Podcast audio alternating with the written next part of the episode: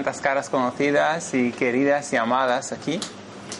Eh, y tanta gente que ha acudido a esta conferencia.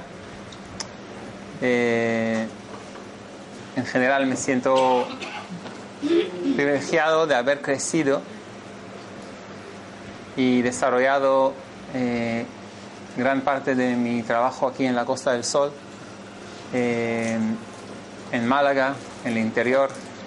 Yo creo que hay pocos pueblos donde no he estado, desde Coín a Laurín, Guaro, Alofaina, en todos estos pueblos donde he vivido. Eh, y agradecido a Ignacio y a Maripaz y a todos ustedes y a mi pareja que está aquí acompañándome siempre en este viaje de la vida.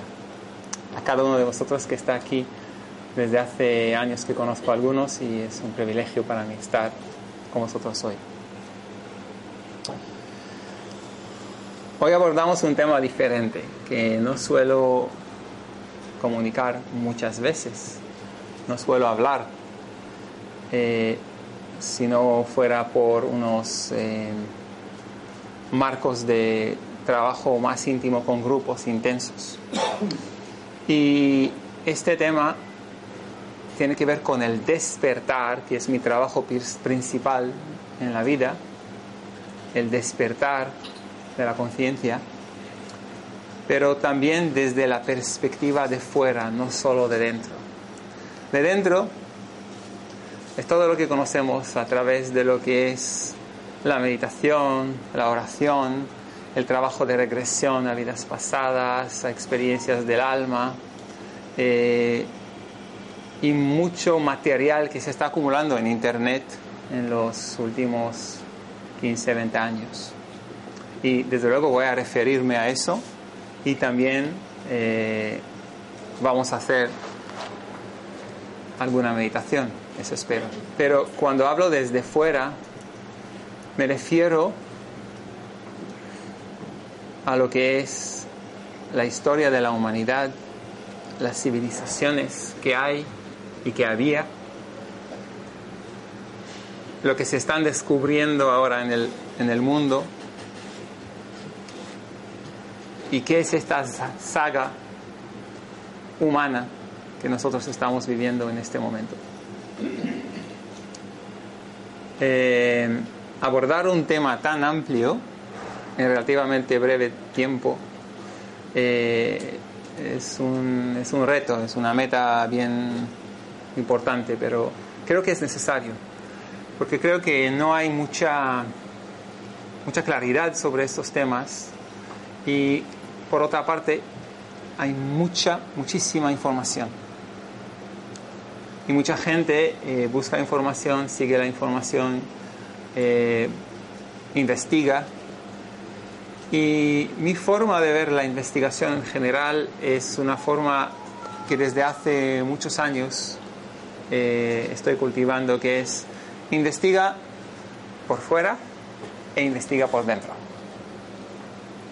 Averigua que lo que tú estás trabajando por dentro tiene correspondencia afuera y lo que estás descubriendo fuera tiene correspondencia adentro. Y cuando digo fuera y dentro, me refiero al límite de nuestra identidad, porque el límite de nuestra identidad aparentemente es este cuerpo. Y lo que hay para adentro, vamos a llamarlo subconsciente. Y lo que hay para afuera, vamos a llamarlo información externa del mundo, del universo, etcétera, etcétera. Y como la mayoría de ustedes ya saben, me dedico al despertar en la conciencia y hoy quiero presentar el paradigma que me ha permitido hablar de ese despertar, comprobar que es así según mi visión y trabajar esto que es el despertar con gente en varios lugares en el mundo, en México, en Brasil, en Israel, en España, a distancia con Estados Unidos y con otros países. Así que empezamos por lo que es el tema de este encuentro, que yo lo llamo más allá de la polaridad. La polaridad. Este milenio es el segundo milenio. ya sabemos que el número 2 representa la polaridad, representa los dos extremos. Si uno es liderazgo, unidad, etc., 2 representa la pareja, el equilibrio, la balanza, la polaridad, son arquetipos comunes de la conciencia. Y todos hemos entrado en el segundo milenio y estamos viviendo esta polaridad. La polaridad es la misma polaridad de estar fuera o estar dentro, de escuchar lo que sucede en lo que es el mundo exterior, las noticias, los descubrimientos, la ciencia, la actualidad, o lo que es el mundo interno. La necesidad de recogimiento, de meditación, de reflexión, todo eso.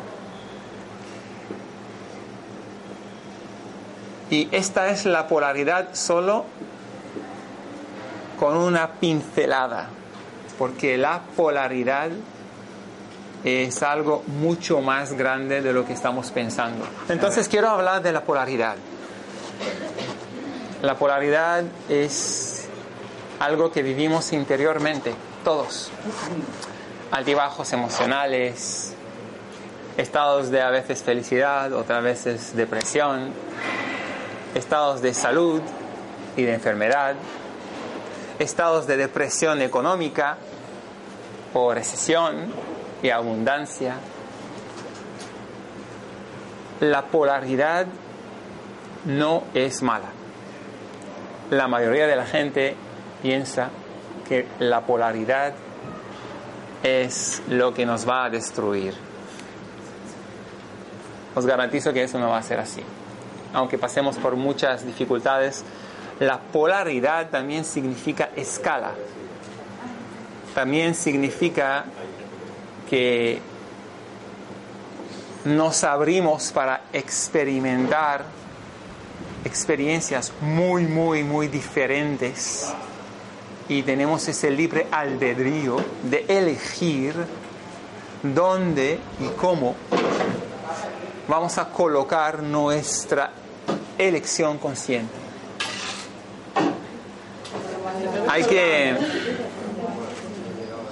hay que mirar toda esa situación. Regresamos al tema de la polaridad fuera y dentro.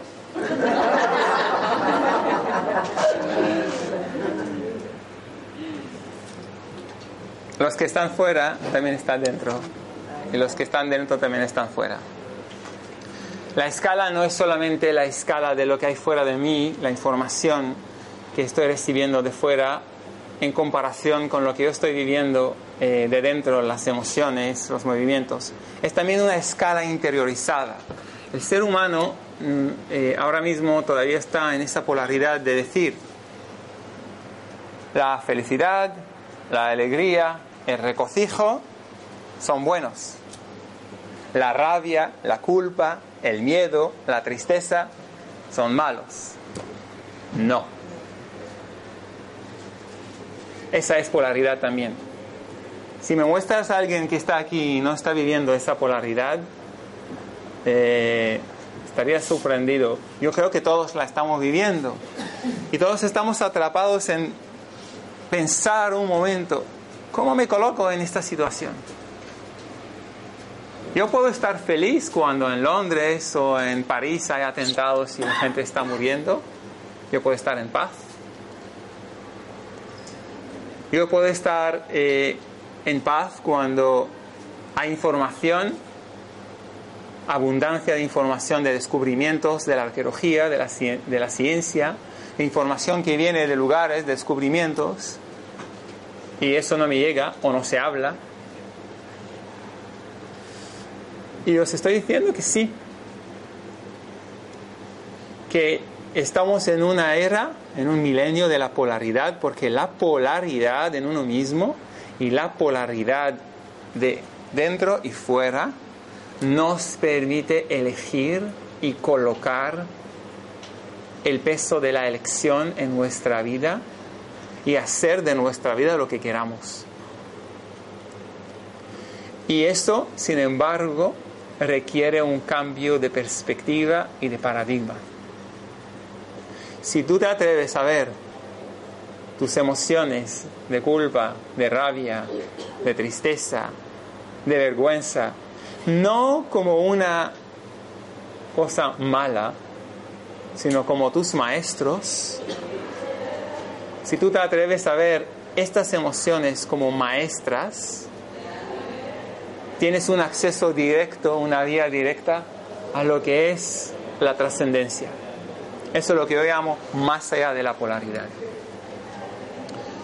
En breve, sin entrar en estas emociones, si yo hablo de la rabia, es una energía que estamos canalizando hacia un objetivo que no nos causa un crecimiento o un placer o amor. Y esa misma energía se puede canalizar conscientemente hacia un propósito creativo, fructífero. Lo mismo con la tristeza. La tristeza es no tengo lugar aquí en este mundo o no me pertenezco. Y cuando tú trabajas con la tristeza a nivel muy profundo, es lo que te permite conectar aún más profundamente con lo que es tu esencia. Y lo mismo con la vergüenza, con la culpa. Estas densidades emocionales que nosotros hemos condenado desde que hemos sido pequeños a los niños, no llores. Ahora tenemos que descubrir en nosotros que son una clave para crecer interiormente. Y esta misma polaridad que yo he comentado antes de fuera y dentro, nos puede llevar a la trascendencia. Quiero primero empezar con lo que es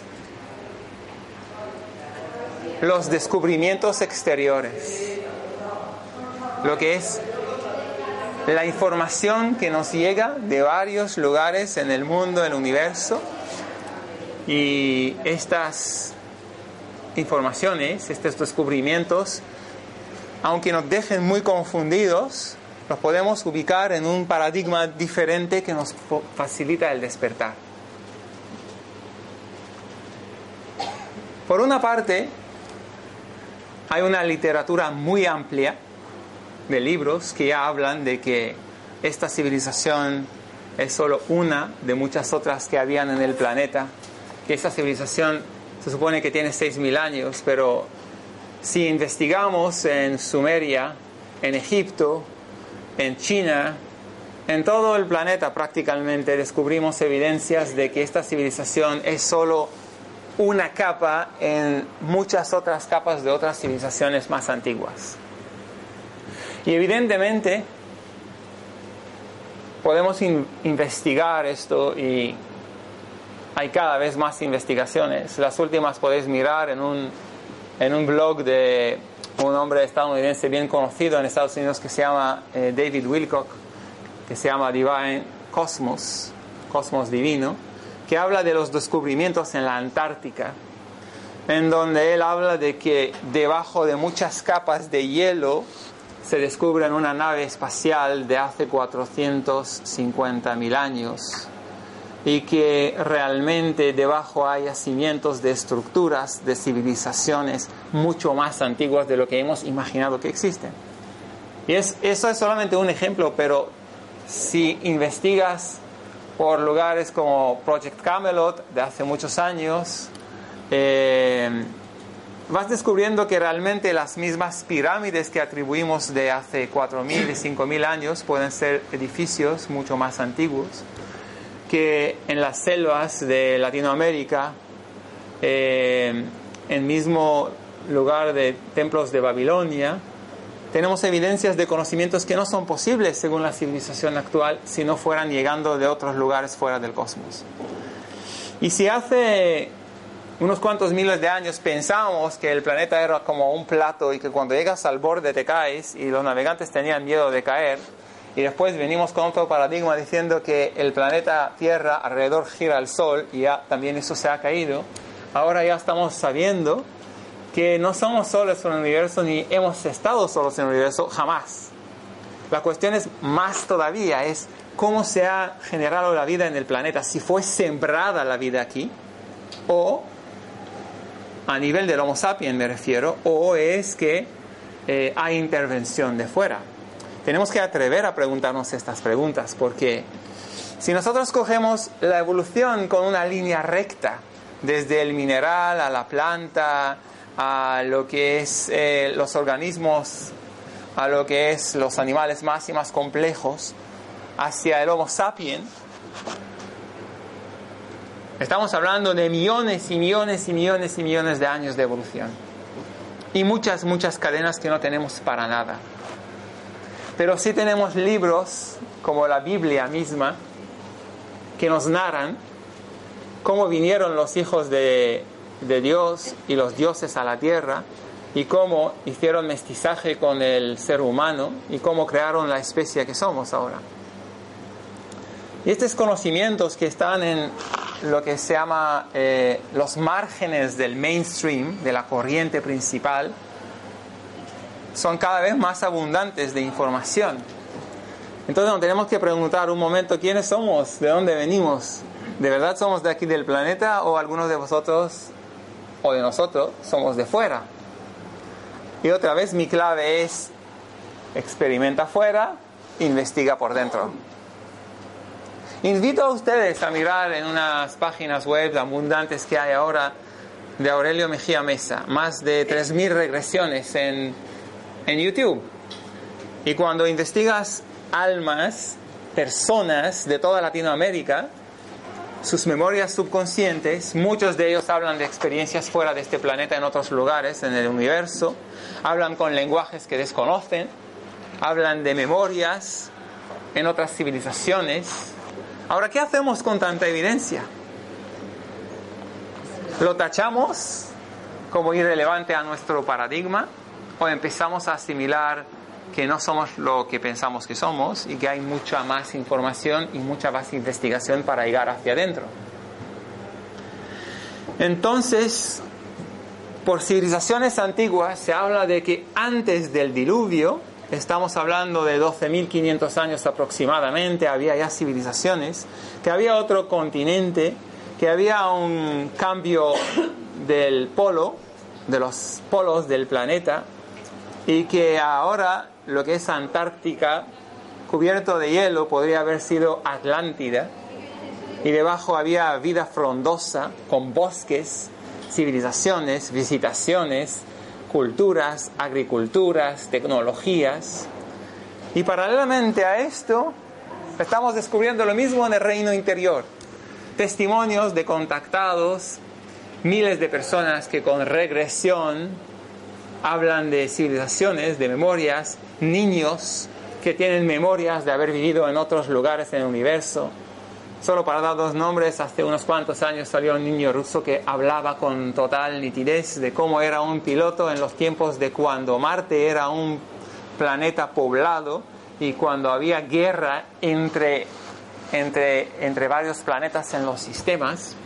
Y en aquel momento él sirvió y bueno, podrías decir que un niño que habla ruso eh, y se puede distorsionar la información, pero hay cada vez más niños, y yo conozco algunos también, que tienen memorias y memorias muy nítidas de que la vida no ha comenzado donde hemos pensado ni va a terminar donde pensamos. Y paralelamente de los testimonios arqueológicos, de los descubrimientos, de los contactados, también tenemos nuestras propias escrituras. Ahora sé que ustedes eh, mayoritariamente son de origen de, aquí de España eh, y conocen la Biblia, la Biblia en su traducción. Pero merece la pena entender que el Antiguo Testamento está escrito en hebreo y que en hebreo hay diferencias muy claras en terminologías y descripciones muy nítidas de ciertas cosas. Y vamos a empezar solamente también dar una pincelada de lo que es eso. Primero, en, en español, todo lo que es Elohim, Adonai, Jehová, todo eso es Dios. Mientras que en hebreo son palabras completamente diferentes. Adonai es mis señores. Fijaos, mis señores, los dioses que vienen. Elohim son dioses en plural y Jehová es una entidad. La palabra malach en hebreo, que nosotros atribuimos como ángel, literalmente en tiempos antiguos significa mensajero. A Abraham vienen tres mensajeros. Cuando la mamá de Samson es estéril, la Biblia dice, y vino el ángel y después se quedó preñada, milagrosamente. En hebreo, la palabra ba, vino, es otra palabra para via, que significa un coito o un acto sexual. Y la palabra ángel es mensajero, literalmente hablando y no desde ahora. O sea que el hijo prodigioso, Samson, es un resultado de la relación entre un ángel, que es un mensajero, un extraterrestre o un dios, por llamarlo así, y una mujer, la mujer de Manoah. Y cuando Manoah, y en el cuento bíblico, se da cuenta de que su mujer está embarazada con otra entidad, va a encontrar con ese ángel y el ángel hace un tipo de exposición y con su platillo o con lo que sea va al cielo y Manoah se queda así, bueno, pues eso es más allá de mi comprensión. Y ahí nace un héroe en la Biblia.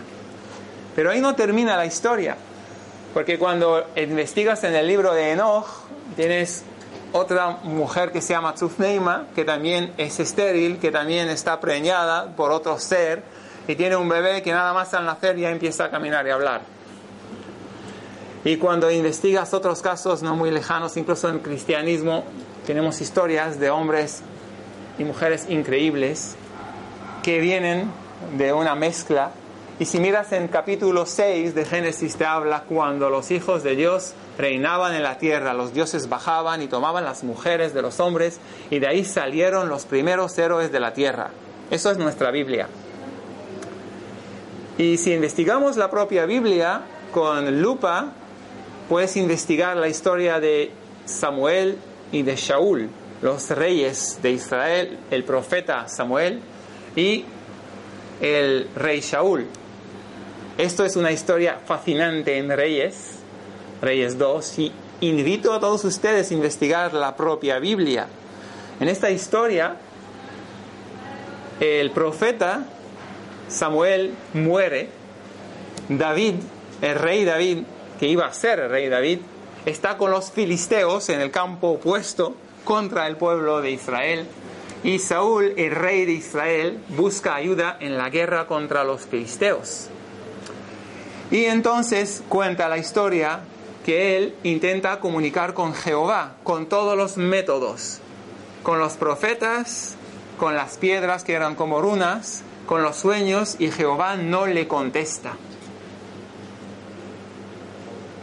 Y como Jehová no le contesta, va al último remedio.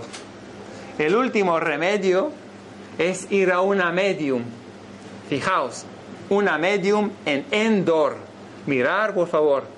Y cuando va a esa medium, va disfrazado, porque la mediunidad, la canalización, era un arte prohibido en tiempos bíblicos. ¿Por qué era prohibido? Porque evidentemente los profetas podían canalizar a Jehová, pero los mediums y los demás no podían canalizar otras entidades.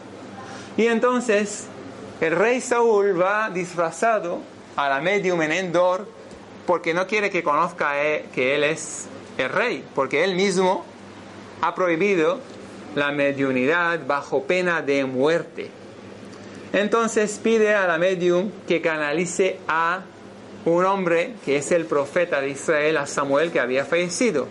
Y la mujer entra en trance y en el momento que entra en trance descubre la información de que delante de ella está el rey.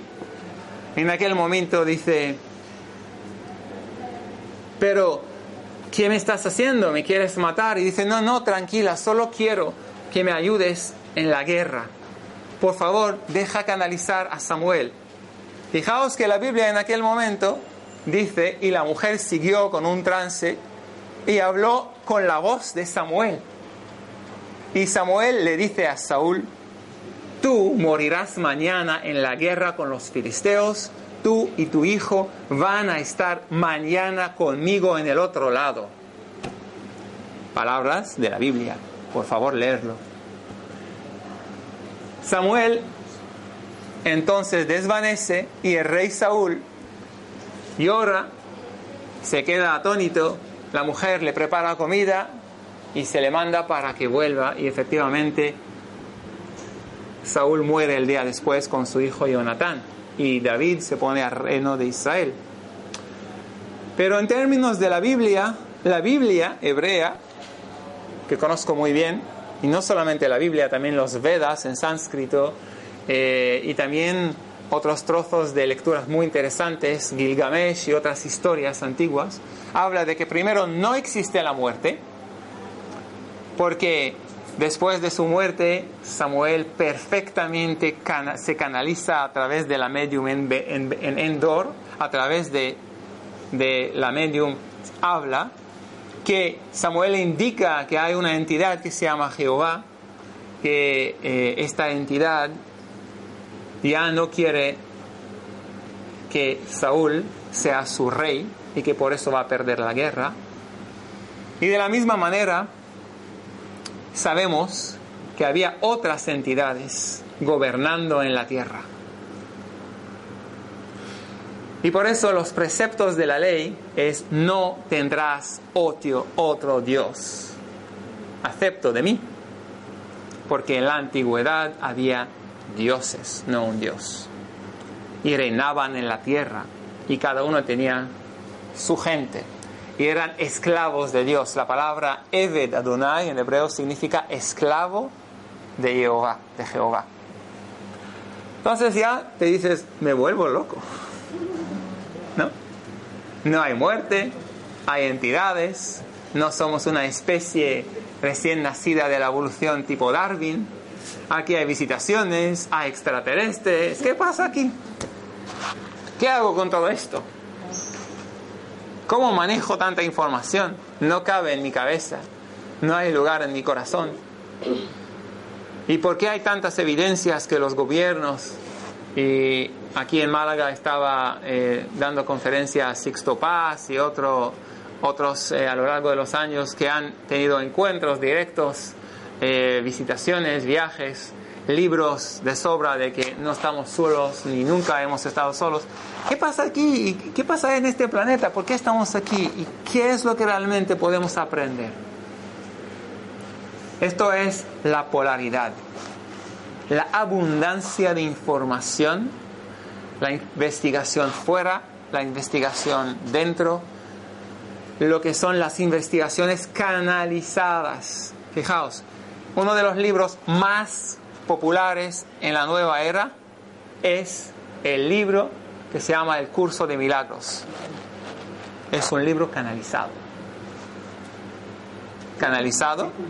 ¿Qué quiere decir canalizado? Canalizado significa que una mujer o un hombre o vas entran en trance y escriben bajo trance las palabras que están en este libro, que este libro no es de una persona que está escribiéndolo con su propia conciencia. Esto es solo un ejemplo de un libro que es tan, tan, tan popular que supuestamente está canalizado a través de Ellen Schumann desde Jesús. ¿Cuántos seguidores hay del libro de milagros hoy? Muchísimos. ¿Cuántas, ¿Cuántas personas saben que es un libro canalizado? Vamos a decir solo un poco los libros de Seth de los años 70 que son mundialmente conocidos, son libros canalizados en estado de trance por una medium que se llama Jane Roberts en Estados Unidos. Los últimos eh, libros de Sanaya eh, Román también están en español. Los libros de Mensajeros al Alba de Bárbara eh, Marceñac. Eh, los libros de Ramta, otros ser que son muy libro blanco, también son canalizados. Te das cuenta de que la humanidad lleva libros canalizados y el libro de conocimiento canalizado en Turquía, que también es un libro gordo que mucha gente sigue. Otra vez, otro canal de información. El libro canalizado, entidades que supuestamente hablan por el ser humano, le dictan palabras, textos muy grandes, muy elaborados, muy impactantes y hacen cambio en la humanidad. Otro canal, contactados con visitantes de otros lugares del universo. Otro canal, arqueología. Otro canal, investigaciones de Black Ops, lo que se llama investigaciones de personas que cuentan los secretos de los gobiernos detrás de lo que son los servicios de inteligencia, por ejemplo, de Antártica y de otros lugares. Son personas de, dentro de los servicios de la inteligencia que narran lo que de verdad está sucediendo y hablan de relaciones con extraterrestres desde, eh, desde Roswell, desde 43, con el gobierno americano, de contactos con extraterrestres que nos dan toda la tecnología que tenemos, porque no hay otra forma de explicar cómo un móvil en menos de 150 años llega a nuestras manos, que hace 150 años no teníamos nada de esta tecnología. ¿Cómo llega tanta tecnología a la humanidad ahora? Entonces tenemos muchos, muchos canales que nos abundan, nos dan mucha información y la humanidad se queda con una boca abierta. ¿Qué hago aquí con todo esto? ¿Existe la muerte? ¿No existe la muerte? ¿Somos, ¿Estamos solos aquí? ¿No estamos solos? ¿A dónde nos dirigimos? ¿De dónde venimos? ¿Hay tiempo, hay espacio definido? ¿O todo es relativo? ¿Es un juego? ¿Es un teatro? ¿Qué estamos haciendo aquí? Esto significa polaridad. Eso significa una escala. Eso significa, aquí tengo que decidir yo, tú, ¿qué hago aquí? ¿A dónde me dirijo? ¿Con qué conciencia? ¿Qué cultivo? ¿Qué desarrollo? Es mejor plantear eso así y llevar conciencia de lo que está sucediendo que decir eso no existe y en un momento dado abrir los ojos y perder el hilo de lo que es la evolución de tu camino. Es mejor de antemano plantearlo. El mundo no es lo que hemos pensado, ni la historia de la humanidad, ni la arqueología, ni siquiera la ciencia. Todo lo que estamos enfrentando es un mundo que cada vez es más digital, virtual, te inunda con imágenes impactantes, informaciones, y tú te dices, pero, pero ¿qué hago aquí? Y de ahí, en mi propia búsqueda, he intentado compaginar la ciencia y la espiritualidad, las tradiciones espirituales, la tecnología, el entendimiento de lo que nos sucede y ofrecer un camino de autoinvestigación, autoindagación que nos lleve a lo que de verdad sucede en este planeta. Vamos a imaginar ahora la metáfora que yo suelo utilizar. En este libro hay un capítulo que se llama Planeta Tierra como aeropuerto. ¿Qué pasa en un aeropuerto? Si te vienes en la víspera de unas vacaciones, el aeropuerto está inundado de gente, muchas colas, muchas pruebas de seguridad, muchos viajeros. Si te vienes en un tiempo de invierno donde todo el mundo está trabajando, hay poca, poca gente y muy poco tránsito. Ahora vamos a imaginar al planeta Tierra como un lugar donde las almas transitan para experimentar lo que es la experiencia humana. Tomar un cuerpo humano y podemos decirlo un hardware humano, experimentar lo que es la experiencia humana y decidir a dónde va con eso.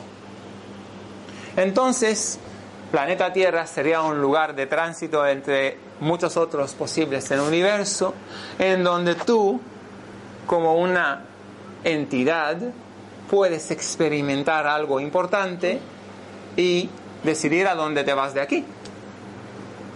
Y si tú miras ahora lo que es la sobrepopulación, sobre la cantidad enorme de almas que están ahora en el planeta, más de 7 mil millones de almas, te preguntas, pero ¿qué pasa? ¿De dónde vienen tanta gente? Si todos nos reencarnamos, debería ser un número fijo o algo por estilo si aceptamos la reencarnación. Y si no, aún menos, ¿no? Entonces te preguntas, ¿y este lugar que es un aeropuerto de almas, de qué sirve aquí? ¿Y por qué vienen tantas almas? Y cuando yo estoy trabajando con la gente en tantos lugares, estoy descubriendo solo una respuesta. Aquí en el planeta Tierra las almas vienen porque hay un cruce de caminos que facilita el despertar en la conciencia humana en nuestra era. Y estas almas vienen preparadas, conscientes, de que aquí tenemos una capacidad a nivel global y a nivel individual de trascender.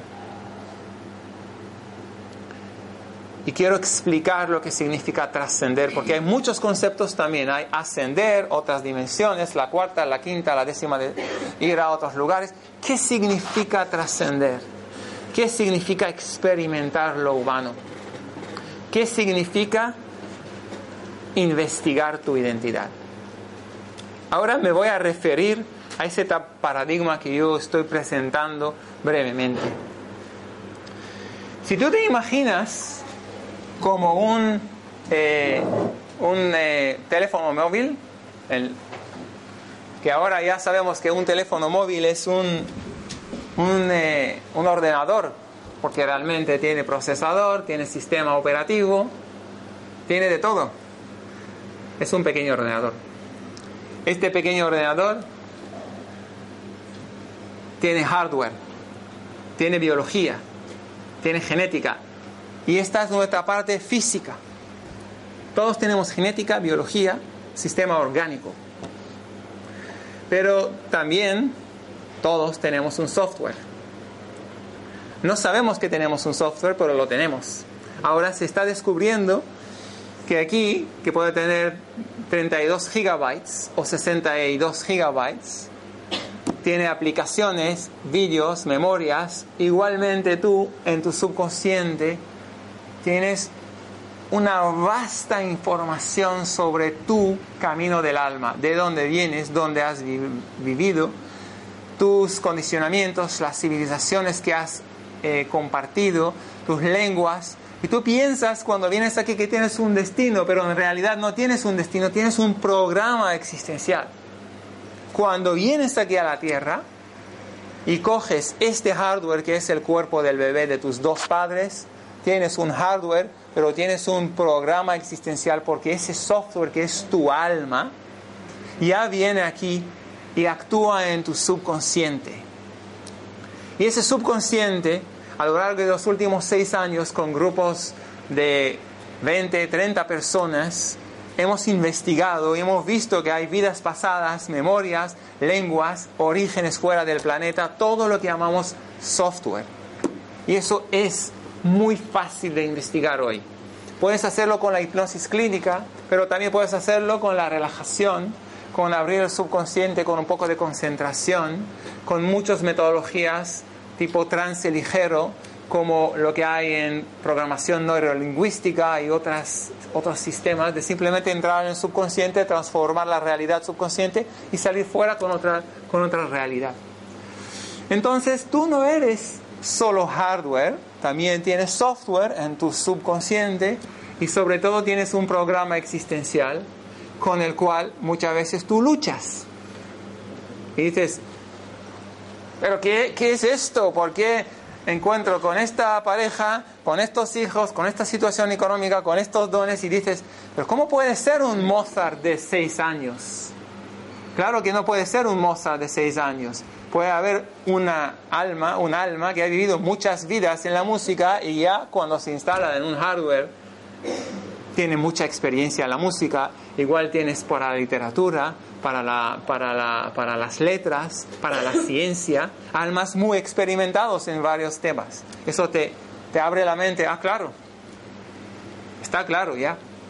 Y entonces desde ese paradigma te das cuenta de que esto, y ahora más, se caduca en 2, 3, 4, 5 años, porque así lo construyen por el consumismo, ¿no? ¿Y qué pasa con esto cuando eso se caduca? Pues ya sabemos, ahora no confiamos en esto más. Todo lo mandamos por la nube, ¿no? Mandamos la memoria al otro lado y ahí la guardamos y cuando viene el nuevo ordenador o el nuevo cacharro, instalamos el software y así, queridos, es como es la reencarnación. Asumes otra vida, se instala el software, aquí empiezas tu programa existencial y te preguntas, ¿y qué es esto? ¿Qué es esto? ¿Qué sentido tiene? ¿Qué sentido tiene? Ahí está. Pues tiene un sentido profundo. El sentido es muy profundo.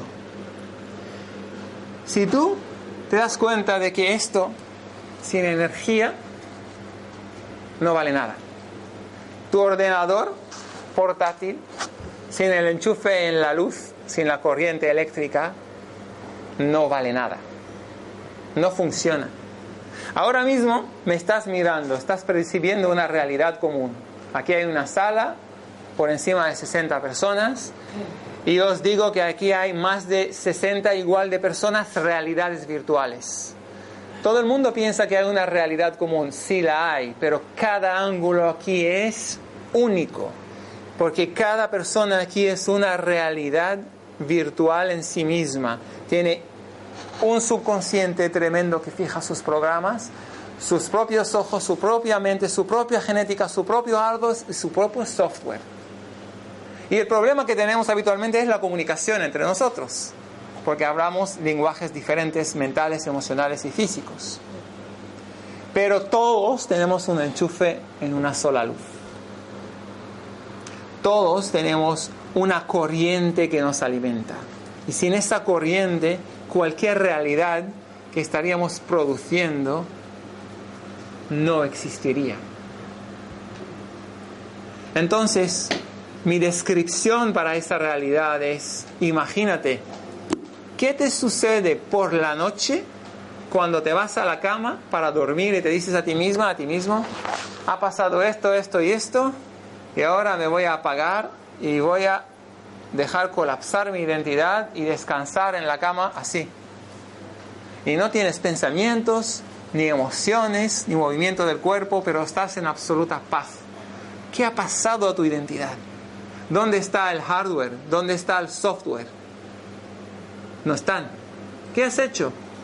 Este clic aquí. Switch off. Resetear. ¿Y dónde descansas? En la corriente. En la fuente de la vida. Ahora mismo, esta corriente actúa por ti. Tú piensas, yo soy Abijay, tengo esta mente, este cuerpo, estas emociones. Me, me pongo la etiqueta, ¿no? Pero en realidad, tú no estás preocupándote por tu digestión por regenerar tus células, por distribuir el oxígeno de tu respiración, por nada de eso. Todo eso sucede a través de ti. ¿Y quién se preocupa de eso? Si no hay una fuente de energía universal que te está alimentando como a este cacharro y te está regenerando las células, el cuerpo, todo en cada instante y te está haciendo producir esa realidad virtual en la cual tú vives como esta pantalla que solo puede ver esta pantalla. Esa energía que fluye por ti, la conoces inconscientemente cuando te vas a la cama y te duermes y dejas colapsar tu identidad para adentro y te quedas así. Con ojos cerrados, boca abierta, y no hay nada que te preocupe. En el momento que te despiertas por la mañana es el momento que entras en el sueño, porque en realidad pulsas el botón off ahora lo enciendes en on y empieza el programa existencial. Ops, soy Abihai, tengo que llevar a mis hijos, trabajar, limpiar los dientes, hacer esto, hacer lo otro, ta, ta, ta, ta, ta, y te quedas en esta realidad.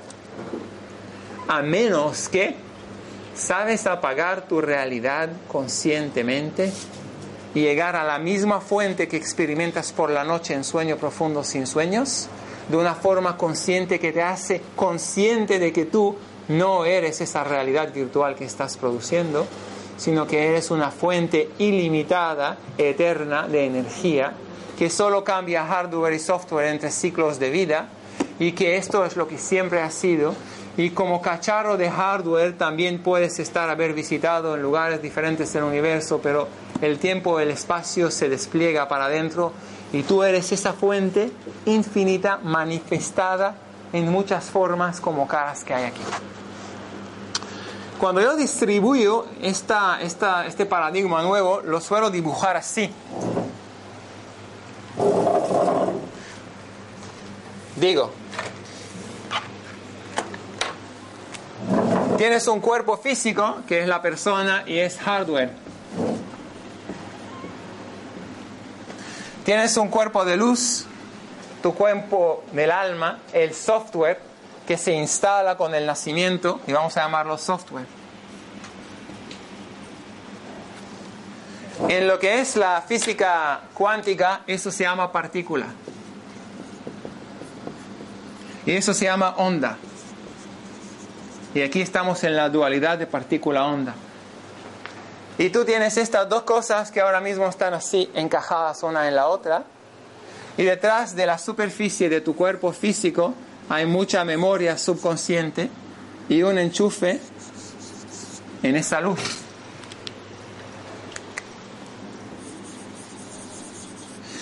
Y en ese enchufe en la luz, cuando tú dejas tu cuerpo físico, tu cuerpo áurico, tu software pasa a la nube, atraviesa ese túnel que aquí mucha gente conoce en las experiencias cercanas a la muerte, y ya sabéis que las experiencias cercanas a la muerte es otro canal de información que dice mucha gente ya no hay muerte, hemos muerto y hemos resucitado y ya sabemos que no hay muerte, que hay un túnel de luz, etcétera, etcétera, etcétera. ¿Ok? Y esto es donde se transita el alma para pasar al otro lado, al mundo virtual de los cuerpos de luz, es donde se actualiza tu cuerpo áurico, tu cuerpo del alma, en donde tú te encuentras con otros componentes, al igual que en la Matrix, en la película Matrix, con tus guías, con tus ángeles, pasas la actualización y después de nuevo pasas el canal de, la luz para tomar otro cuerpo físico, otro hardware y volver a una vida. Entre aquí y aquí, entre este lado y entre el otro lado. El otro lado de la vida que todos nos conocemos, porque aquí hay muchos que han trabajado también en mis talleres y saben que es suficiente entrar en un estado de meditación profunda para percibir perfectamente quién está en el otro lado, quién te acompaña, qué te quiere decir, que no existe la muerte, que realmente del otro lado puedes recibir cualquier información. Y los testimonios desde el tiempo de, de Saúl y de Samuel que he contado que están en la Biblia de hace miles de años, se, se confirman perfectamente. Y simplemente que en los tiempos antiguos no permitían a, las mediums porque había un interés que solo ciertas entidades serían canalizadas por los profetas de aquel momento. Pero en otros pueblos en el planeta sí fueron canalizados.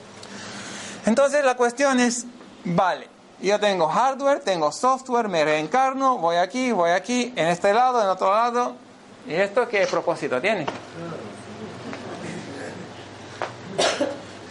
Pero, un momento, Aquí estoy en el espacio y camino y mi espacio es relativo, ¿no? Espacio.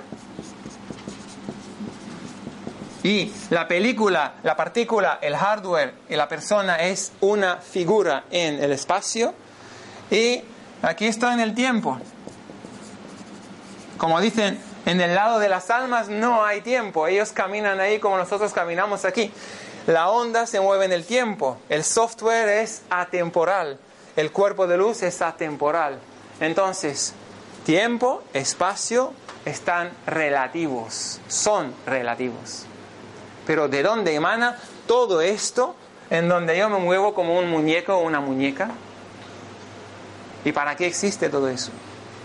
Entonces vamos a pensar en esa corriente de luz que está aquí Y vamos a pensar que esa fuente de enorme amor e inteligencia nutre a las plantas, al giro del planeta, crea el espacio-tiempo, también actúa a través de ti y es donde tú descansas cuando despliegas tu realidad para adentro, cuando dejas tu realidad colapsar para adentro y descansas o en sueño inconsciente, sin sueños, o cuando meditas. Entonces habrá un lugar en ti que es precisamente el lugar que hablan todos los que han experimentado las experiencias cercanas a la muerte y lo llaman el túnel, todos los que han pasado por un trance y lo llaman también la luz. Y ese lugar es de donde emerge todo este holograma. Y es de donde tú también originas. Entonces imagínate que ese lugar está fuera del tiempo y el espacio. No es un lugar, es una experiencia. Pero para experimentarse ese ser, esa divinidad que no tiene forma, que está fuera del tiempo y el espacio, necesita formas en la superficie, formas, para experimentarse. ¿Y cómo puede llegar a una forma? Un perro no se conoce a sí mismo, una planta no. Un ser humano ya tiene suficiente grado de separación desde esa realidad que produce una propia realidad virtual para mirar para adentro y decir, ah, yo no soy un ser humano, yo soy un ser en la forma humana. Mi forma es humana, pero yo soy el ser. Y esta fuente necesita esto para reconocerse. O sea que Dios, que tú eres, necesita a ti para que se auto-reconozca. Y que no eres otra cosa que la cara de la divinidad, la cara del ser. Y que un perro no puede reconocerse como Dios, pero tú sí. Y a lo mejor habrá ahí otras mil civilizaciones en el universo que tampoco se reconocen como las caras del ser. Pero tú, en la forma humana que muchas veces despreciamos tanto, la misma palabra ser humano te indica que eres ser en la forma humana. Entonces, en las culturas de las tradiciones espirituales y místicas, este camino de anclarse aquí, de vivir la realidad del ser y de saber que tú eres divinidad y que lo único que has venido a hacer aquí es servir a esa divinidad, más allá de la ideología, y compartir y resonar con la vivencia de la trascendencia. Esto es el significado verdadero y real de lo que es ser humano. Quiero compartir aquí esto en varias tradiciones. En la tradición cristiana de donde venimos, eso se llama una cruz. Hay un eje, vertical, eh, un eje horizontal, que viene del nacimiento a la tumba. Pero eso no es la cruz. Hay un eje vertical de anclarte en el ser encontrar el Dios en tu interior, encontrar el ser en tu interior. El Padre está en mí. Parte una piedra, ahí lo encontrarás. Eso es la tradición cristiana. Vete al budismo, te recomiendo leer el libro tibetano de la vida y la muerte.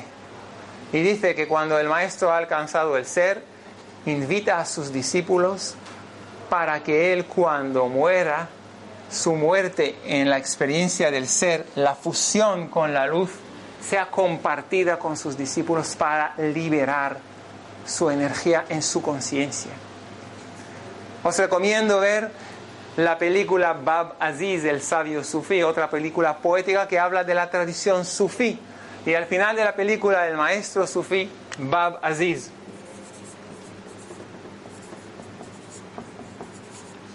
En esta película, al final de la película, la nieta del sabio le dice, pero ¿te vas? Y dice, no, querida, es la boda celestial, es lo que yo he esperado toda mi vida. He conocido a Dios dentro de mí toda la vida estoy esperando, ansioso para volver a mi origen. Porque lo único que me separa de mi cuerpo, de, de la divinidad, es esto. Yo he conocido la divinidad de mi vida, pero lo único que me separa es esto.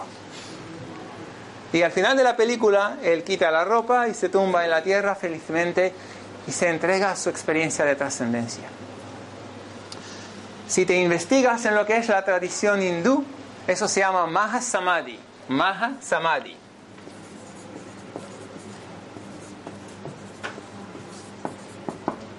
Samadhi es un estado de absorción en la meditación. Es un estado donde tú descubres tu origen en la fuente de la vida. En donde tú te das cuenta que tú no eres la forma, sino el ser. Y hay varios tipos de Samadhi. Nirvikalpa Samadhi, Salvikalpa Samadhi y Sahaja Samadhi estados de absorción desde lo puntual hasta lo permanente en donde tú vives desde la experiencia de la divinidad en ti.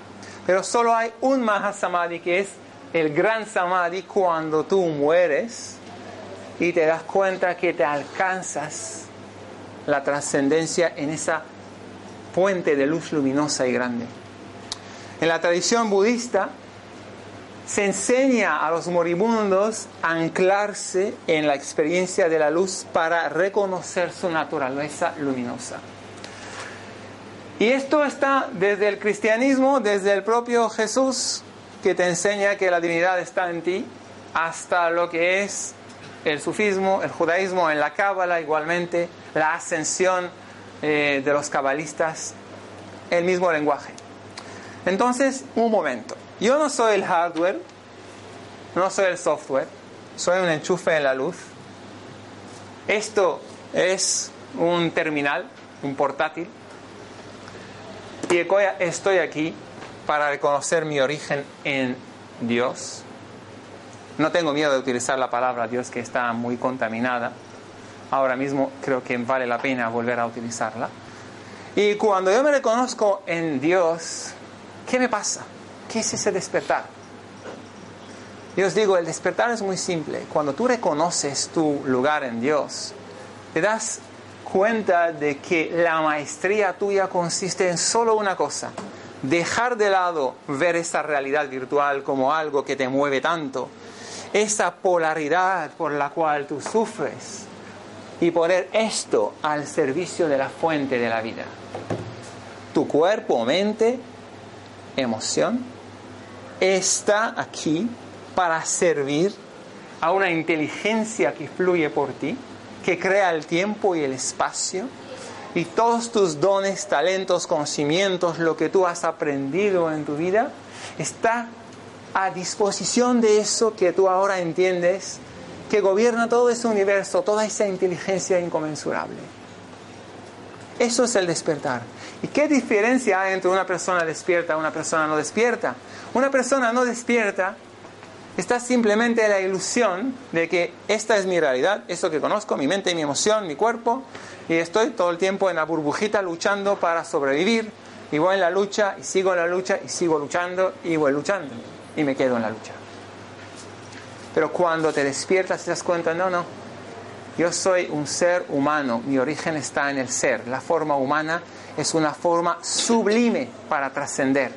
Estoy aquí para poner mis talentos, mis dones, mis aprendizajes al servicio de los demás. Y cuanto más comparto mi conocimiento, mi música, mi arte, mi danza, mi, mi letra, todo lo que yo soy con los demás, más amor fluye por mí, más inteligencia fluye por mí, más felicidad experimento. Esta es la trascendencia. La trascendencia significa más allá de la polaridad, es más allá del hardware y del software, de mi cuerpo y de mi alma. Más allá de la polaridad significa yo estoy aquí con un propósito noble y sublime. Regresar a la experiencia de la divinidad en mí. Y por eso, precisamente por eso, vienen tantas entidades de tantos lugares del universo para aprender lo que es la divinidad en la forma humana. Porque imaginaos que hay tantas formas en el universo, pero por ejemplo una forma ahí no sabe experimentar emociones, no sabe lo que es la felicidad, no sabe lo que es la trascendencia, claro que va a querer venir aquí al planeta. Este planeta que consideramos a veces como una cárcel es la mejor escuela que hay. Este planeta que consideramos como un lugar que nos inhibe, que está eh, con eh, represión, con control, con todo lo que nosotros a veces hablamos, es el lugar donde tantas almas eligen reencarnar ahora porque aquí te puedes despertar. Curiosamente, aquí te puedes despertar. Y por eso el mensaje del despertar es solo un mensaje y solo una cosa que básicamente yo estoy enseñando durante todos los últimos 15 años. Y me gustaría compartir aquí una experiencia muy reciente de la semana pasada de cómo anclarte de una forma permanente y constante en esa luz que fluye por ti, inteligente, amorosa y sabia, y escuchar esta inteligencia a través de tu corazón y por fin poner la mente al servicio de tu corazón y dejar de sufrir la polaridad. Esa experiencia que yo llamo meditar, sin etiquetas, es simplemente llevar la conciencia adentro, al igual que el sueño profundo sin sueños, dejar colapsar y sentir algo fluye por ti, algo dulce, algo enorme, algo amoroso. Tu naturaleza.